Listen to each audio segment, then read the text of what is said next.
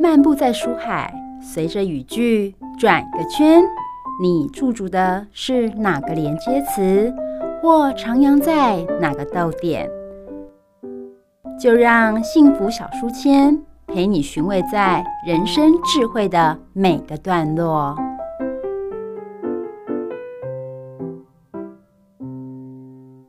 好了，各位汉声电台的听众朋友们，欢迎来到云修的音乐小念哦。那很高兴再次邀请到云修来到节目当中，我们先跟大家打声招呼。各位听众，大家好，我是云修。哎，除了云修之外，今天昌训也来到节目当中哦。嗨，大家好，大家好。嗯，好，那今天云修带来哪位？呃，这位呃，这不是一位，这是三位哦。而且这个乐团之前如果听没有听过的话，觉得非常有趣，而且对再次回味，嗯，我觉得真的很棒哦。就是爱乐者联盟又来了哦，但是这次没有来全部，对不对？对，这是来了三个。这这三个是怎么样的组合呢？呃，这次来的是呃奥登萨默的单簧管宝典三重奏。嗯哼，那这三位成员都是从之前去年十二月爱乐者联盟的这个成员出来，他们在组了一个单簧管三重奏的团，分别是、嗯、呃 Daniel Otensama，嗯，这个维维也纳爱乐的单簧管首席是，以及这个 Stefan Kuntz，Kuntz 是柏林爱乐的大提琴。嗯哼。然后还有钢琴是呃，Christoph Texler，嗯哼，Texler 是维也纳呃音乐院的教授，嗯，对，嗯，这三位是那位老师吧？对，是这位教授。其实每次讲到这件事都很好笑，就是我们每次想要帮这些团员办大师班的时候啊，对，所有人都他们都说，其实最有资格办大师班的人应该是。那位教授，对对对，他是教授来着，只有他在学校里面。对对对，他是比较中规中矩的老师，而且他也是负责排行程的，不是吗？对对对对，他是负责排行程的。所所以，我觉得说，其实这三位，哎，我发现资料上面写说，他们是从小玩到大的，对不对？对，他们是因为好朋友嘛，从小一起长大的好朋友，所以说在音乐上非常的，嗯，这个。兴趣品味啦，或者是喜好音乐性啊，嗯、还有对音乐的感觉都很相近。嗯哼，所以呢，他们就就凑在一块了，凑在一块没办法离开耶，好多子团呢。所以我觉得说这种就是几乎逼近神级的默契啊。我们之前看到爱乐爱爱乐者联盟他们在演奏的时候是嗯不需要什么任何的 hit，就不需要任何提示，他是用眼睛看一下，嗯，然后就开始了，你知道吗？那个。我我觉得那时候我有去听一场，我觉得那种默契真的绝佳到惊艳到不行，就是怎么会有人默契那么多，而且还那么多人？但是我相信，这如果三个人的话，应该默契应该是更好的哦。嗯，他们三个因为都是维也纳，在维也纳这边长大的，嗯哼，那小时候其实十几岁就认识了哦。那现在大概呃三十年代，好三十岁这个年代，嗯，所以其实大家。也这样算起来也认识二十几年，真的哎，很久了。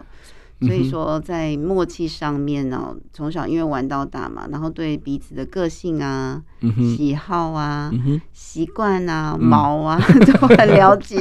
是 是，对对，我我相信其实他们在音乐上的一个成就绝对是非凡哦。那我们。也可以知道说，其实大师也有小时候哈，就是哎、欸，小时候他们的理想，我相信他们小时候一定会常常聊自己的愿望、理想或等等的。那现在他们已经逐步的在实践这件事情。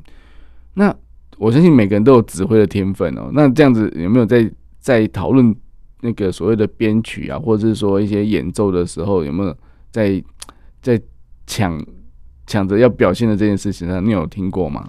其实我觉得，如果是一个呃上一次来的爱乐者联盟的话，嗯，他们每一个团员的分工其实很清楚，嗯哼啊。那有的人擅长的是编曲，那当然大部分的曲子就会是这个编曲的艺术家去编。对，有的人呢负责就是在呃艺术性上面做平衡，那当然每个都是艺术性很高的人啊。是，那他们还是会有的人来做这个艺术性上面曲目的安排。嗯哼，那有的人对于这个行程呢，这个管理，嗯，所有人在旅行中面这个管理很擅长。嗯哼，那有人负责这个，那有的人负责这个对外啊，比如说像。合约啦，哦，我要收多少钱呢？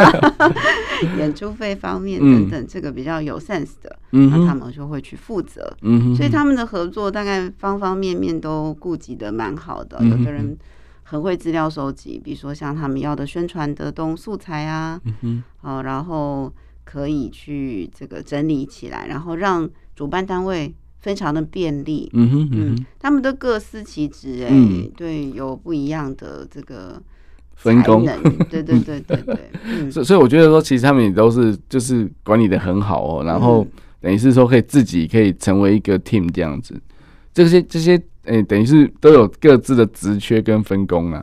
那那我觉得说，哎、欸，昌勋想要了解一下，就是说，哎、欸，在通常这样的一个室内乐团啊，就是如果说拉到变三个人三重唱三重奏的时候，哎、欸，这是不是特别的地方？你对三重奏了解吗？对啊，因为那个他们各自拉出来，应该都是那种很很厉害的独奏家吧？对，所以在他们在合作上面，我蛮好奇他们之间。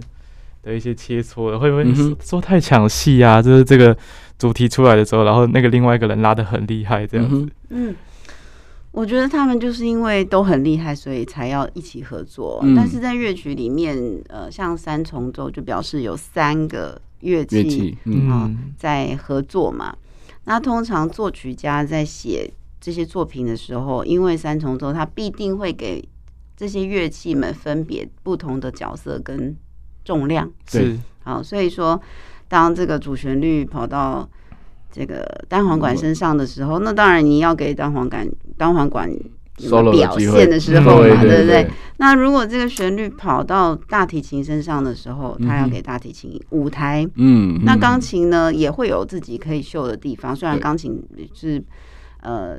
在这个比较 bass，嗯，或者是高音，它因为毕竟有八十八键，所以它可以有的空间哈，它可能有时候是做这个助攻，有时候是做就是主攻，它可能在作曲家的安排上面一定会有不同的嗯分量在安排上面，就是其实要能收能放，对对。对，所以说。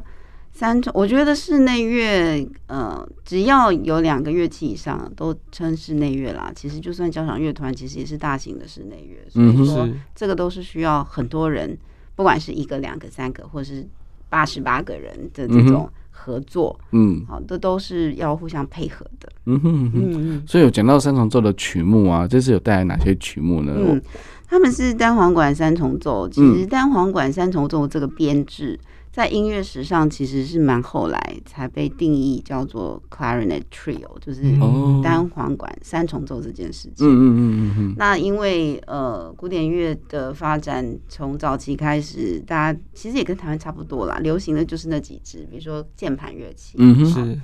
是。再来就是小提琴，弦乐器。对，嗯像弦乐器里面有大提琴啊、小提琴、中提琴，那你会创造声部的层次。嗯，那再来呢，就是木管的话，管乐都是比较后面的了。嗯哼，好，所以说作曲家要写给单簧管 三重奏这个概念，其实还蛮后面的。哦，是，比如说，呃，当 Daniel 就是 Autumn Summer 这个兄弟的哥哥 Daniel，他在想。疫情期间，他们这个重奏团其实成立的非常的呃近期才成立的，二零二一二二那个时候才说，哎呦，因为我们在 COVID 嘛，这个疫情期间，嗯、大家都好无聊，怎么办？我们要做一些事情，所以他们就觉得，那我们要弄单簧管三重奏，嗯哼，然后他们也真的就把。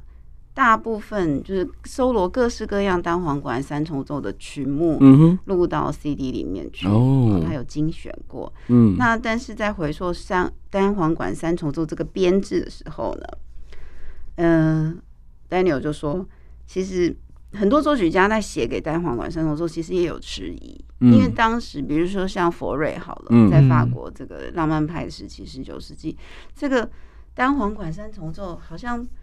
没有比小提琴三重奏好好写，哦，弦乐三重奏来的 popular，嗯、来的受欢迎。对，嗯，所以当佛瑞他写的这首单簧管三重奏的时候，一开始写下去的时候，第一乐章写完了，嗯，结果拿去给出版商看，他出版商就跟他说：“哎、欸，大师，你这个不会卖钱，你如果写给单簧管、大提琴跟钢琴的话，嗯、这个谱不会卖的。”嗯，所以呢，他叫他改成小提琴、大提琴跟钢琴哦，还是有这个市场上的考量。嗯，所以如果你翻遍佛瑞这个法国作曲家他所有的作品里面，你会找不到任何叫做单簧管三重奏的，嗯哼，这个曲目，因为那时候已经被改过了。对，因为他写完第一乐章以后，他就被出版商说：“哎，你赶快把它改成小提琴。”嗯哼。但是其实他的初衷是要写给这个组合的，嗯，就是单簧管。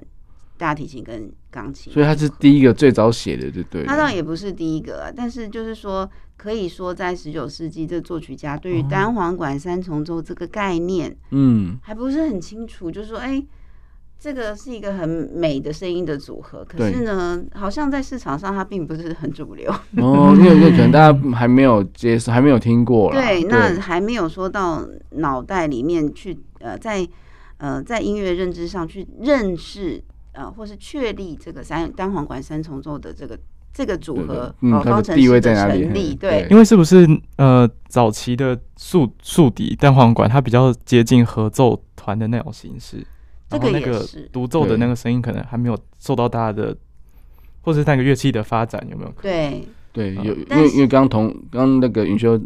你就有讲说，铜管乐器是比较后后期才有的。嗯，对，对于木管，因为其实这个会牵涉到，比如说钢琴，它在呃乐团或是重奏里面的，它什么时候变成主角？嗯，是这个出现这个地位。比如说像在键盘时代，好了，巴洛克、嗯、第一个把钢琴提升到主角的人就是巴巴哈，劳、嗯、巴哈，他写了这么多曲子，然后他把钢琴变成。以前钢琴哦，呃，那个不是钢琴，那时候是大键琴，大键琴，大键琴。都是做数字低音的部分，就伴奏了，数字低音。然后我们最高贵的声音是人声，合唱音是最先啊，这是 natural instrument，天然的音，这个乐器，天对天天然的。天然乐器。那呃，弦乐一直都是很主流的乐器啊，所以小提琴、中提琴、大提琴一直都很主流。嗯。嗯，那它是第一个把。键盘提升到主流的这个可以让他 solo，嗯，所以他写，比如说像意大利协奏曲这种，没有什么叫协奏曲，但是他没有协奏曲，没有乐团，但是他是给单一键盘乐器弹的，嗯哼，主角的这个曲目，嗯，好，所以后来当然就各作曲家对于这些乐器的地位都各自有提升，对，有的人可能自己是学。这个长笛的，那他可能就会写。嗯、如果又身兼作曲家的这个身份，他可能就会写很多给呃长笛的。如果他是小提琴家，他也会想要写给小提琴的。嗯嗯、像上一次我来有介绍这个呃西班牙吉他，嗯、呃，这个吉他这个古典吉他这个乐器在全球嗯乐器中的地位是不是被提升？你看也是到呃塞戈维亚这个大师，嗯，是那是个呃那个。Rota 这个作曲家一起、嗯、才把这个写了很多曲子给古典吉他，才把古典吉他这个地位带起来。那也都是二十、十九、二十世纪的事情了。嗯嗯，所以每个乐器的这个在人的接受的这个程度跟时间，它也是跟着演进。嗯，但是时间上高低啊，先后。会有点不，不太一样，对对，它是要慢慢酝酿的，对因为也要让大家普遍去接受了。因为因为有时候，嗯，一个有名气的作曲家，他也要去有点下赌注，就是说，哎、欸，我我我写的做这个曲子有没有让大家接受这样子？那有时候也是跟作曲家本人对这个乐器本身有没有这个产生这个。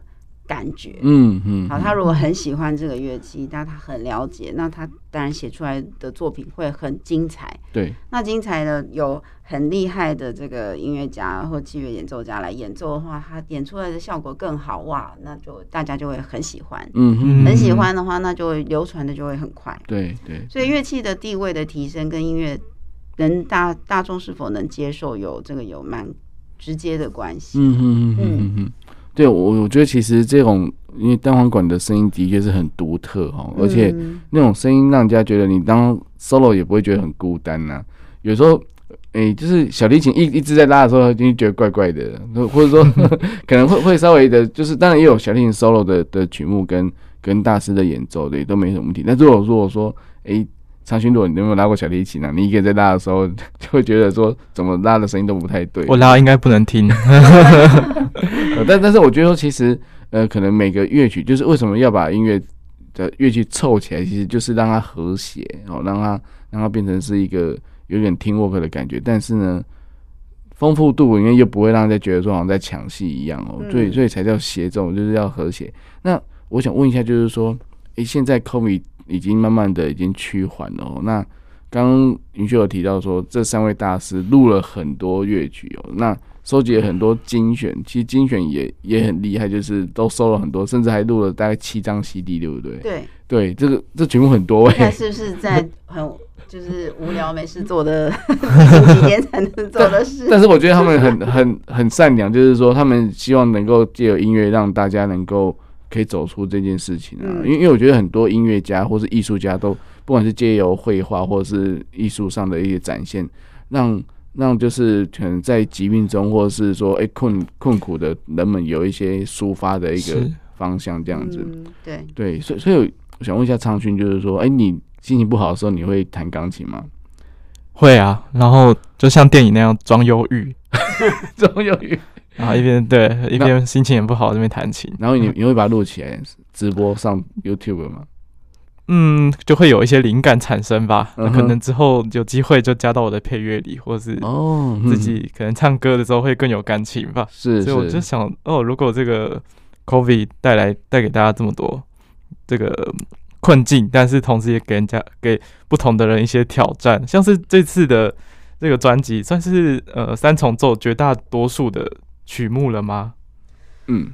对，这个也是我那时候，呃，Daniel Ottensummer 就是他跟我联络的时候，就说：“哎，云秀，我们有这个 project，嗯，这个计划，然后 CD 也出了，嗯，然后你要不要办音乐会？”我心想说，我看到时候，好，我说，嗯，我以为是一张 CD，No，是七张，我就问他说：“哎，请问一下，你们以后的团是要叫呃单簧管宝典三重奏？因为它其实是从英文翻来的，它叫做 Clarinet。” Trio Anthology，Anthology、嗯、这个字是宝典的意思，意思就是葵，不能讲葵花宝典，但是我意思是说集大众的精华啊，经典的感觉。对，在这个，哎，圣经这个词不错，应该那时候应该要用的。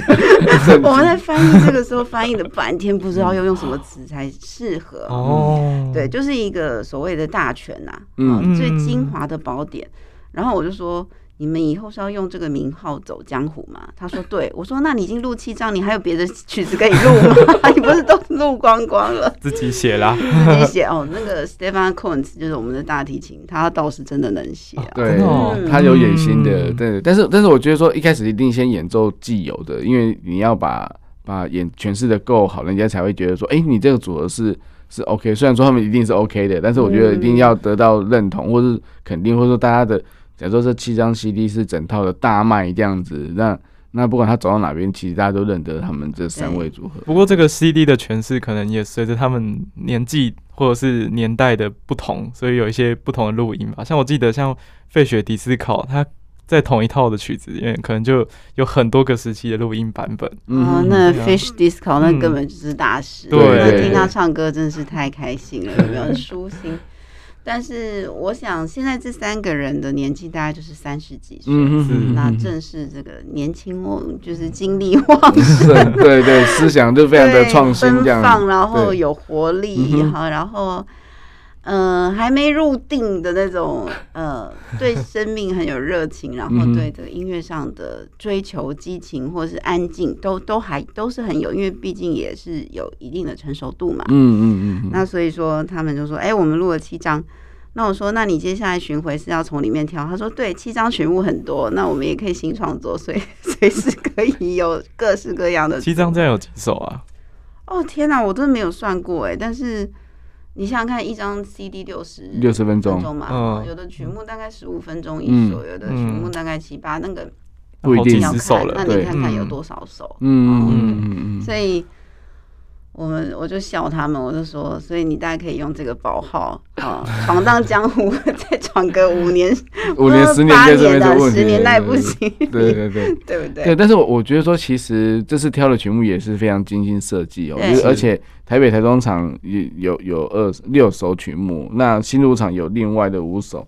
哎，这哎有有些重复啦，对不对？但是有些还是不一样，为什么会有这样的差别呢？啊，我们今这次要去好多地方啊，还得请观众朋友们多多支持。我们这一次，嗯、我也不知道为什么我这么有勇气要带他去那么多地方。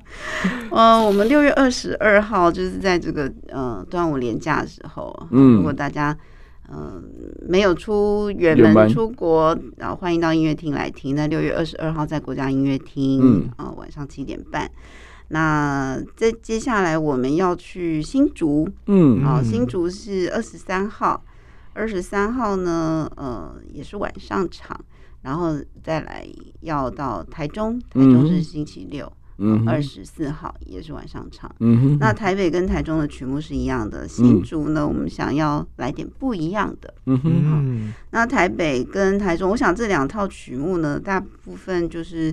比较有重叠，像贝多芬这个降 B 大调钢琴三重奏，嗯。啊，这个街头之歌，它还改编起来给单簧单簧管的，嗯，然后还有一些比较呃特别的是 Arvo Pärt 这个作曲家，他写了一个莫扎特慢板，这个比较近现代作曲家，嗯，然后 Brook 他也有写三首小品给单簧管、大提琴和钢琴，嗯那荀白克啦，还有 Zimsky，这个都是比较后后期的。Rota 这也是比较后期。Rota 就是那个尼诺 Rota 写了很多，像上次我们有讲，也写了很多给吉他、吉他的。对对对。所以他对这些曲子都有感，呃，乐器都有感觉的话，作曲家就会愿意多写一些曲子给这些组合。嗯哼。那新主场我们比较特别，我们要呃演奏这个呃比较近现代作曲家的 Robert Kahn。嗯，的这个呃 F 小调小夜曲，嗯哼，那其实等一下也许 Simon 可以播一下给大家听，因为毕竟这都他们都录过了，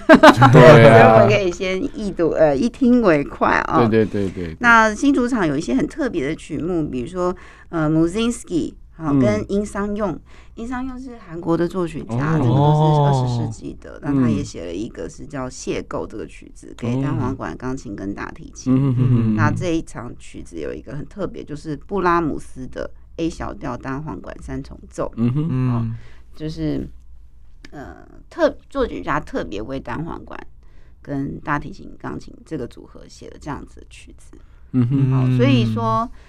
我觉得，嗯，台台北场很精彩，新竹好像也不能错过。哦，新竹其实不好意思，我偷偷说，我觉得新竹场是比较自己期待 比比较高的，对不对？台中更多，就是都很新鲜的曲目。对，但是 Rota 也非常的好听哦，所以呃，那他们三位当然是技艺高超，那个所有的张力都是比呃你期待的更大一些。没错，那他不会不会，你知道像 Simon。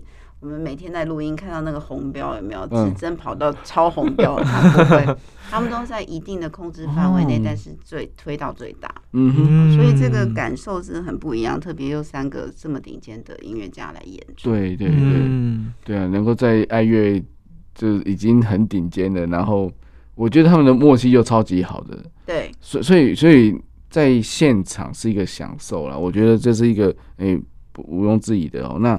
真的，反正廉价嘛，就是大家有时间的话，台北新竹也可以走一走，也没有多远啊，对不对？是啊，对对对，而且真的很精彩。嗯，对，我觉得现场听他们的那种默契，跟他们的那种眼神的交流，就是那种感觉是让人家觉得，哎，好像是就是他们给人给人对话，对，然后是三胞胎兄弟那种感觉，就是默契很好这样子。嗯嗯。